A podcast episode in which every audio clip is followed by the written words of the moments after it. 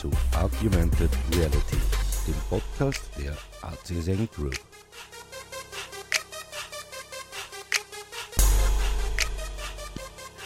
Herzlich willkommen zur 22. Ausgabe von Argument Reality. Heute zu Gast habe ich Bernhard Brands, seines Zeichens Student und kurz vorm Abschluss von der FH Hagenberg. Und ich möchte heute mit ihm ein bisschen plaudern über das Thema Studium, FH Hagenberg, Digitalisierung, vielleicht Dinge, die die Generation Internet vielleicht interessieren wird. Hallo Bernhard, freue mich, dass du heute Zeit hast und kannst du dich einmal kurz selber vorstellen? Ja, hallo, mein Name ist Bernhard Brandt. Ich studiere derzeit im Master auf der FH Oberösterreich am Campus Hagenberg. Mhm. Ich arbeite nebenbei als Programmierer und schreibe eben im Masterstudium gerade an meiner Masterarbeit. Wenn sonst Zeit ist und wir gerade kein Corona haben, dann treffe ich mich nebenbei auch noch gern mit Freunden oder gehe wandern und bin weiters auch ehrenamtlich bei Rettung und Feuerwehr. Super. Da werden wir dann auch kurz drüber sprechen. Hagenberg, kannst du uns einmal erzählen, was die FH Hagenberg ist für die, die das nicht kennen? Genau, also Hagenberg im Mühlkreis ist ein kleiner Ort im Mühlviertel in Oberösterreich, mhm. hat circa 3500 Einwohner.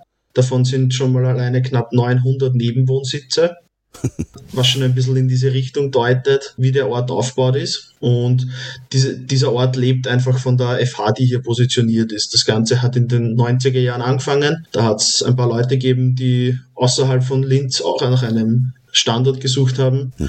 Und da ist man eben auf, ein, auf so ein altes Gebäude hier in Hagenberg gestoßen und da hat sich dann jetzt im Laufe der letzten 30 Jahre ein ganzer Softwarepark daraus entwickelt. Okay. Es ist ein bisschen also ein Geheimtipp, gell, Hagenberg, als äh, für Spezialisierung, Softwareentwicklung, Gaming. Genau, also man kann schon sagen, dass Hagenberg hier einen sehr guten Ruf hat. Es hat einfach ein eigenes Flair. Dieser Softwarepark besteht eben aus der FH, wo alleine 1500 Studenten dieses Jahr inskribiert sind. Wow. Und besteht auch aus sehr vielen Firmen aus dem ganzen IT-Bereich. Mhm. Da kommen ständig neue Gebäude hinzu, also dieser Ort ist groß im Wachsen und man merkt einfach auf diesem Campus eine, ein eigenes Flair, der sich einfach mit den Studenten, aber auch mit den Leuten, die dort arbeiten, sichtbar macht. Mhm. Welche Bereiche kann man auf der FH studieren in Hagenberg? Genau, also auf der FH selber kann man alles rund um die Themen IT, Kommunikation und Medien studieren. Mhm. Das, das geht eben von Kommunikationsstudium über Software Engineering oder Mobile Computing, wo es um Apps programmieren geht, bis hin zu Hardware und Software Design, wo man wirklich hardwarenahe Programmierung macht. Äh, es gibt Medizin und Bioinformatik, wo die Vortragenden zum Beispiel jetzt in letzter Zeit sehr viele Sachen über das Coronavirus mhm. herausgebracht haben. Also das ist ein sehr vielfältiger Campus, der sich eigentlich mit allen IT-mäßigen Themen befasst, in allen Sparten. So jetzt äh, aus deiner Sicht Absolventen von Hagenberg, wie werden die gesucht? Sind die gefragte Mitarbeiter? Ja, definitiv. Also das fängt eben an mit der Rekrutierung vor Ort, sage ich jetzt einmal, mhm. nenne ich es jetzt einmal. Ähm, also es kommen einfach Firmen durch verschiedenste Veranstaltungen immer wieder mit Angeboten auf, auf die Studenten zu. Man merkt, dass einfach in allen Bereichen Leute gesucht werden, vom Software-Developer über Programmierer, über Experten in allen Bereichen. Mhm. Und aus meiner Sicht hat man da auch sehr gute Aufstiegschancen dann danach, dass man wirklich weitergehend einen Job findet, der genau das ist, was für einen selber passt. Okay. Du hast jetzt gesagt, du hast einen Bachelor im Bereich Computing gemacht und dann jetzt eine Masterarbeit, aber auf einen anderen Bereich. Kannst du uns das mal kurz erzählen? Genau, also ich habe meinen Bachelor zuerst im Mobile Computing gemacht. Dort haben wir uns mit allen verschiedensten Thematiken rund ums Handy beschäftigt. Das geht von der Signalverarbeitung über Programmiertheorie Theorie über Projektmanagement bis hin zur App-Entwicklung, wo man einfach dann wirklich lernt zu verstehen, wie so ein Handy im Alltag funktioniert und was Mobile Computing in allen Bereichen so für die Zukunft darstellt. Ja. Im selben Department als Masterstudium gab es dann eben auch zur Auswahl das Masterstudium Energy Informatics. Das ist das, was ich jetzt gerade mache. Das ist ein bisschen ein anderer Bereich, schließt aber in manchen Bereichen einfach auf dieses Grundthema der Mobilität auch ein bisschen an. Beim Master in Energy Informatics geht es um das sogenannte Smart Grid, mhm. worunter man einfach versteht, dass die Stromnetze, die wir alle täglich benutzen, einfach über die Zeit immer intelligenter werden müssen. Entschuldige, dass ich da jetzt Wort falle, aber was bedeutet intelligente Stromnetze? Wie soll man sich das vorstellen? Genau, also wenn man sich zurückdenkt, wie man das Stromnetz selber erklärt bekommen hat früher, dann war das eigentlich immer, es gibt irgendwo ein großes Kraftwerk, dort wird Strom produziert und das wird dann über verschiedenste Stromnetze bis, bis zu uns nach Hause transportiert. Mhm.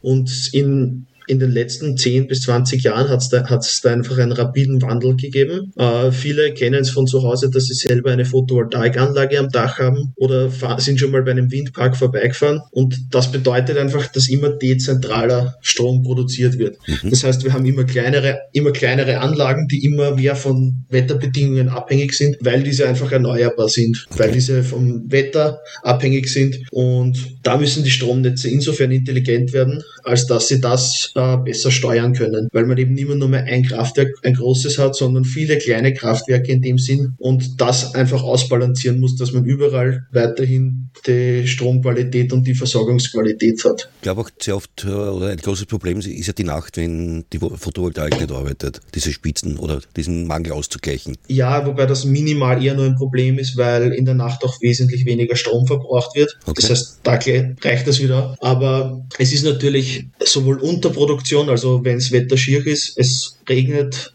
es scheint keine Sonne, es geht kein Wind, dann drehen keine Windräder, es ist keine Photovoltaik und man hat aber auch das Problem der Überproduktion. Man muss sich nur einen extrem sonnigen Tag vorstellen, wo alle in mhm. der Arbeit sind und keiner zu Hause Strom verbraucht, wo einfach viel zu viel produziert wird. Man hier steuern muss, dass man die Stromnetze nicht überfordert. Und das Problem, man kann Strom nicht speichern oder es gibt noch keine vernünftige Lösung. Genau, also es gibt verschiedenste Speicheransätze, dass man sagt, man wandelt es in andere Energieformen um. Das ist aber in vielen Bereichen sehr teuer. Mhm. Wie wenn ich jetzt alles mit, mit Batterien ausstatten würde, hätten wir alle Felder zugepflastert mit Batterien und es ist extrem teuer. Es gibt andere Formen, wo man es versucht, in Gas umzuformen oder mit Wasserstoff. Mhm. Das ist aber alles eben noch im, im Forschungsstadium und noch nicht so ausgereift, dass man sagt, man könnte jetzt von heute auf morgen einfach 100% erneuerbare Energien umsteigen. Mhm. Wobei man wiederum sagen muss, wir in Österreich haben einen großen Vorteil. Wir haben sehr viele Wasserkraftwerke. Diese rennen beständig. Die, die sind we sehr wenig vom Wetter abhängig, weil Wasser in den Flüssen durchgehend da ist. Mhm. Es gibt leichte Schwankungen im Sommer, wo ein bisschen weniger Wasser ist, aber bei der Donau zum Beispiel merkt man das jetzt nicht so stark. Und wir haben hier auch sehr viele Speicher in Form von Pumpspeicherkraftwerken. Mhm. Große Beispiele sind da zum Beispiel in Niederösterreich der Stausee Ottenstein mhm. oder in Salzburg gibt es einige Speicherkraftwerke. Weiß nicht, jeder hat vielleicht schon mal die Talsperre in Kaprun gesehen, wenn man dort einmal vorbeifährt. Dort sieht man eines der größten Speicherkraftwerke und da kann einfach beim Bedarf Wasser rausgelassen werden. Dadurch wird dann Energie produziert und ich kann zum Beispiel Unterproduktion bei Photovoltaik, Windkraft etc. ausgleichen. Das ist aber eine Position, die wir in Österreich quasi haben, die wir uns leisten können, weil wir einfach durch die Alpen diese Infrastruktur haben. Dieses Problem haben Länder wie Deutschland zum Beispiel dass sie einfach diese Möglichkeiten nicht so haben. Okay. War dir von Anfang an klar, dass du in diese Richtung gehen wirst, im zweiten Abschnitt, in Richtung Master? Oder hat sich das erst im Laufe der Zeit ergeben? Na, das hat sich eigentlich erst im Laufe der Zeit ergeben. Ich war eigentlich äh, immer relativ enthusiastisch, was auch der ganze Mobile Computing Bereich betroffen hat. Habe dann aber über die Zeit gemerkt, dass da mein Interesse leicht abgenommen hat. Mhm. Es ist immer noch sehr interessant, einfach die täglichen Entwicklungen zu beobachten. Aber ich habe dann einfach mir verschiedene Masterprogramme angeschaut Und mich hat das Energy Informatics einfach sofort angesprochen. Dazu muss man auch sagen, da, ist auch, da bin ich auch ein bisschen vorbelastet. Wir haben selber bei uns zu Hause eine Photovoltaikanlage und mein Vater hat einmal früher als Bauleiter für Windkraftwerke gearbeitet. Okay. Und da ist, da ist dann einfach über die Zeit ein bisschen das Interesse schon da gewesen. Das war aber eher immer niederschwellig, das war im Hintergrund. Mhm. Und da habe ich dann eben die Möglichkeit gesehen, eigentlich dieses Grundinteresse, was schon immer da war, mit meinem, mit dem Wunsch, in der, im IT-Bereich zu arbeiten, okay. ein bisschen zu vereinen. Super.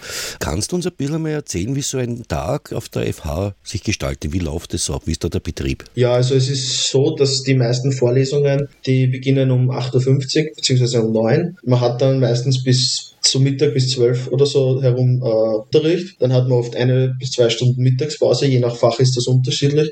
Und dann hat man oft am Nachmittag von eins bis vier oder so noch Unterricht. Mhm. Aber das ist die meisten Tage so, es ist aber definitiv nicht jeden Tag so. Also es ist nicht so wie bei der normalen Schule, dass man immer denselben Stundenplan hat. Mhm. Aber man hat halt eine gewisse Planbarkeit, hat man schon. Okay. Wenn du jetzt FH mit einer Uni vergleichen kannst, wo siehst du da Vor- und Nachteile bei einer FH? Ja, also es ist bei einer FH auf jeden Fall der Vorteil, dass man einfach in kleineren Gruppen ist. Also ich kann es nur von der FH in Hagenberg sagen, da ist die größte Klasse von, von Studenten circa 85 Leute groß. Mhm. Aber bei mir waren das immer circa, also wir waren circa 30 Leute im Bachelor und jetzt im Master sind wir zu zehnt. Mhm. Und durch diese kleinen Gruppen hat man einfach irrsinnig einen direkten Austausch. Das heißt, man, man lernt sich schnell kennen, man lernt recht schnell, wer die Leute sind und hat hier eigentlich irrsinnig schnell einen direkten Ansprechpartner für diverseste Fragen beim Lernen oder so. Mhm.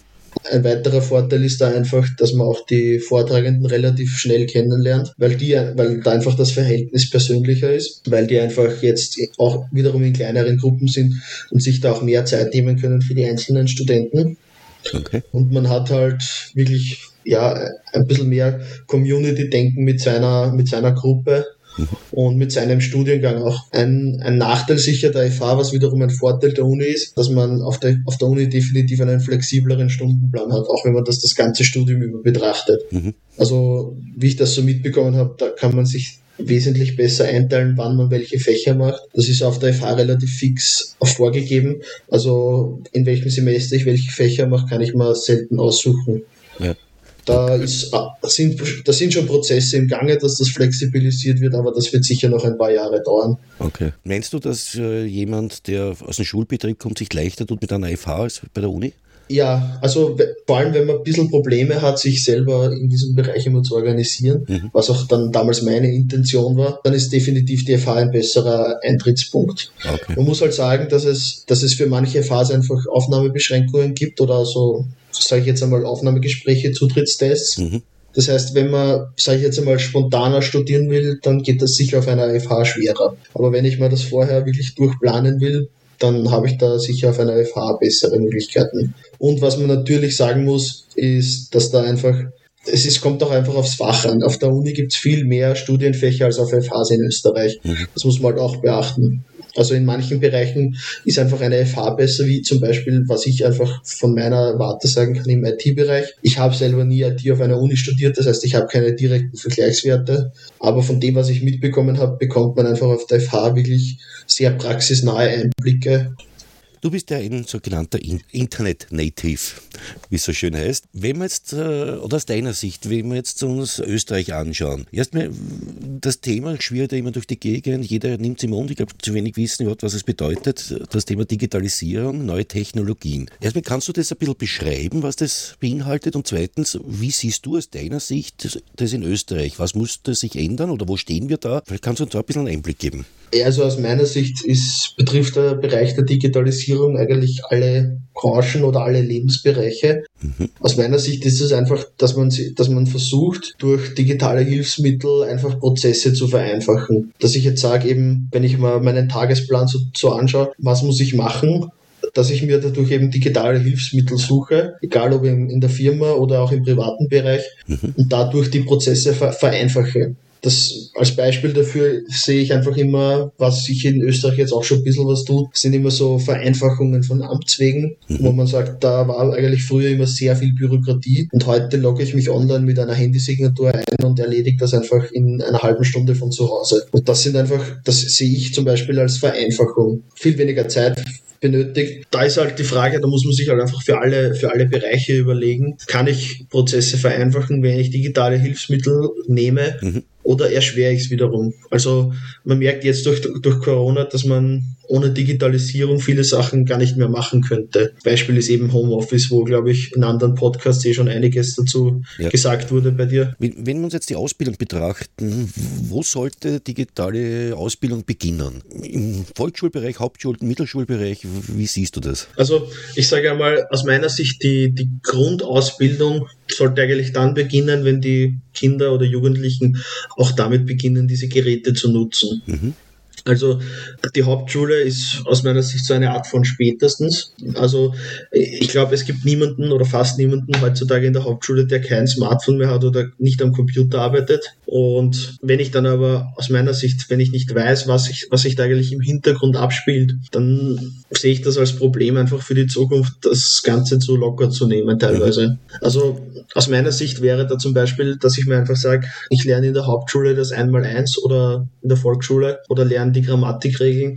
Ich habe aber noch nie gehört, dass irgendwer gelernt hat, ein Programm zu schreiben, das einfachste Aufgaben macht wo ich dann einfach sage, in Zeiten von, wo, wo das eigentlich jeder benutzt, sollte das auch irgendwo ein, ein Grundverständnis aus meiner Sicht da sein, wie ein Programm funktioniert zum Beispiel. Da höre ich aber heraus, dass auch Programmierung eigentlich in den Lehrplan gehört. Also jetzt nicht nur das Bedienen der Geräte und das Verständnis für die Geräte, sondern tatsächlich auch Programmieren lernen. Ja, das wäre aus meiner Sicht sicher ja, hilfreich, weil man einfach damit Grundwerkzeuge schafft, wie, wie ich einfach die Dinge angehe. Mhm. Weil das Programmieren, das, das kann man sich halt nicht nur als, als einfach Programme schreiben vorstellen, sondern da geht es einfach um, wie funktioniert logisch ein Computer. Und damit bekomme ich einfach auch Einblick in diese ganze Welt. Das heißt, das, das ist eine, eine erweiterte Form des Bedienens vom Computer auch. Mhm.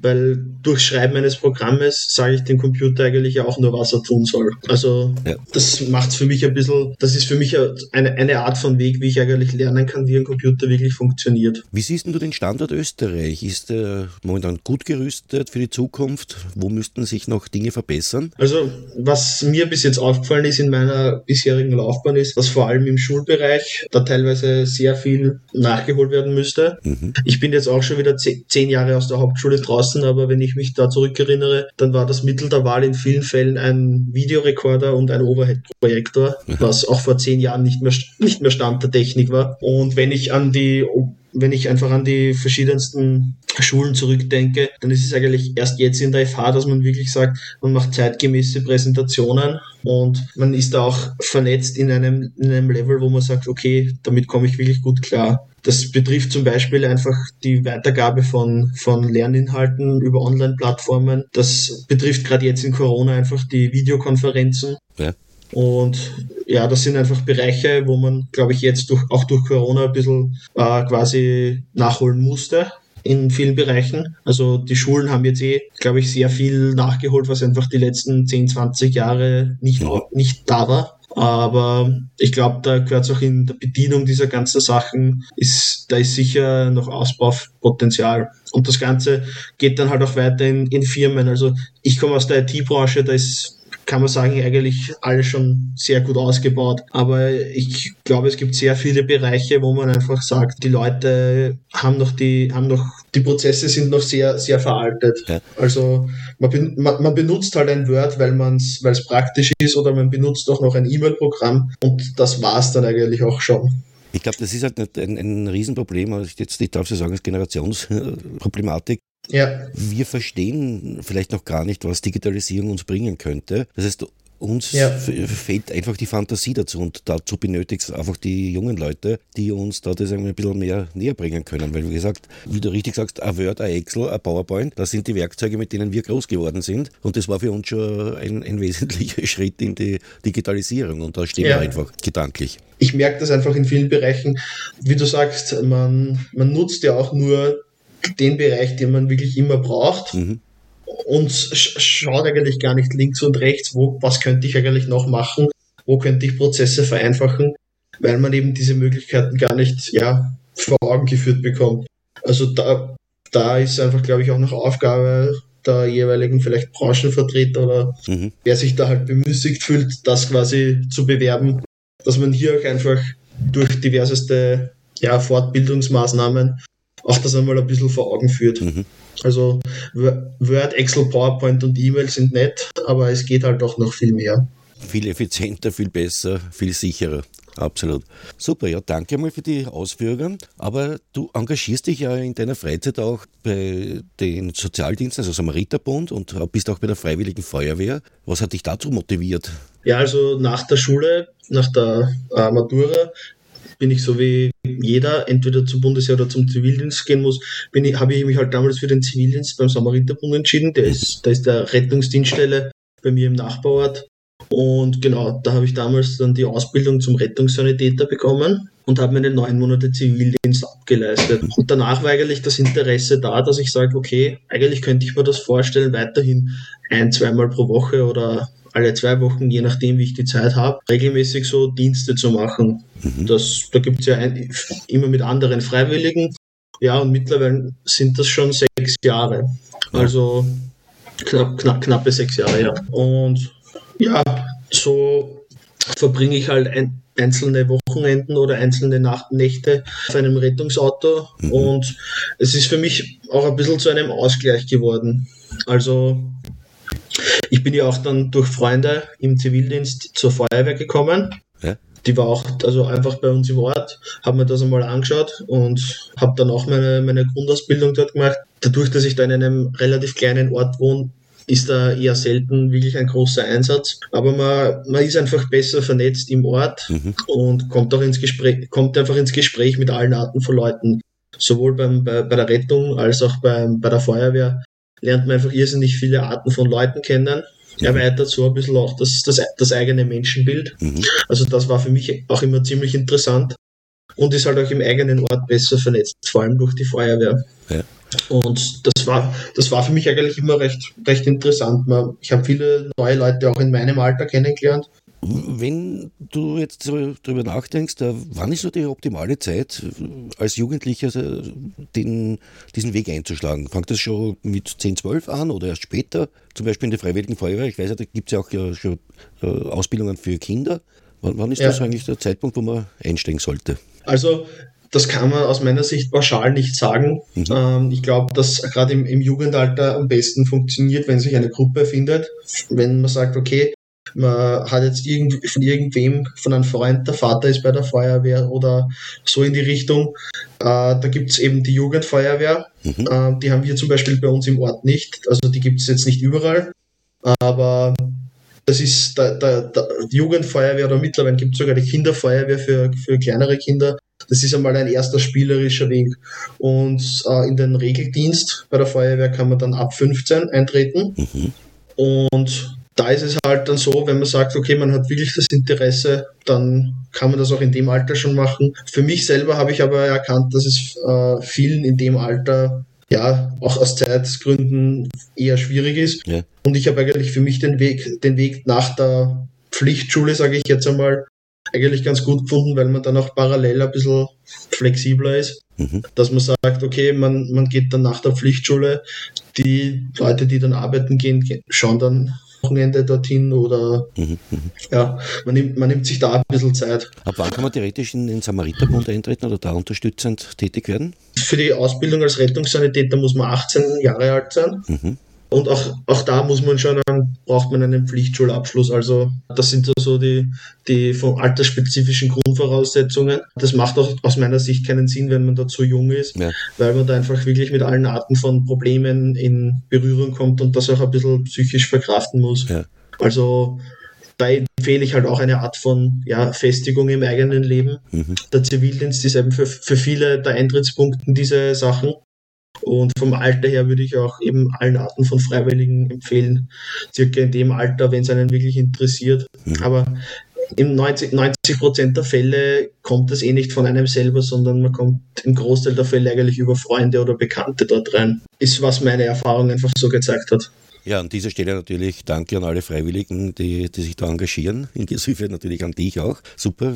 Ich glaube, Österreich ist da wirklich führend in dem Bereich, was einerseits die Freiwillige Feuerwehr betrifft, aber auch, glaube den äh, Rettungsdienst. Und da können wir eigentlich nur stolz sein, ja. dass es so viele Jugendliche und junge, junge Leute gibt, die sich da wirklich freiwillig engagieren. Also noch einmal danke an dieser Stelle. Dann sage ich jetzt einmal herzlichen Dank, Bernhard. War es wieder super interessant, interessante Einblicke auch. Wünsche dir einen schönen Tag und bis zum nächsten Mal. Ciao. Tschüss.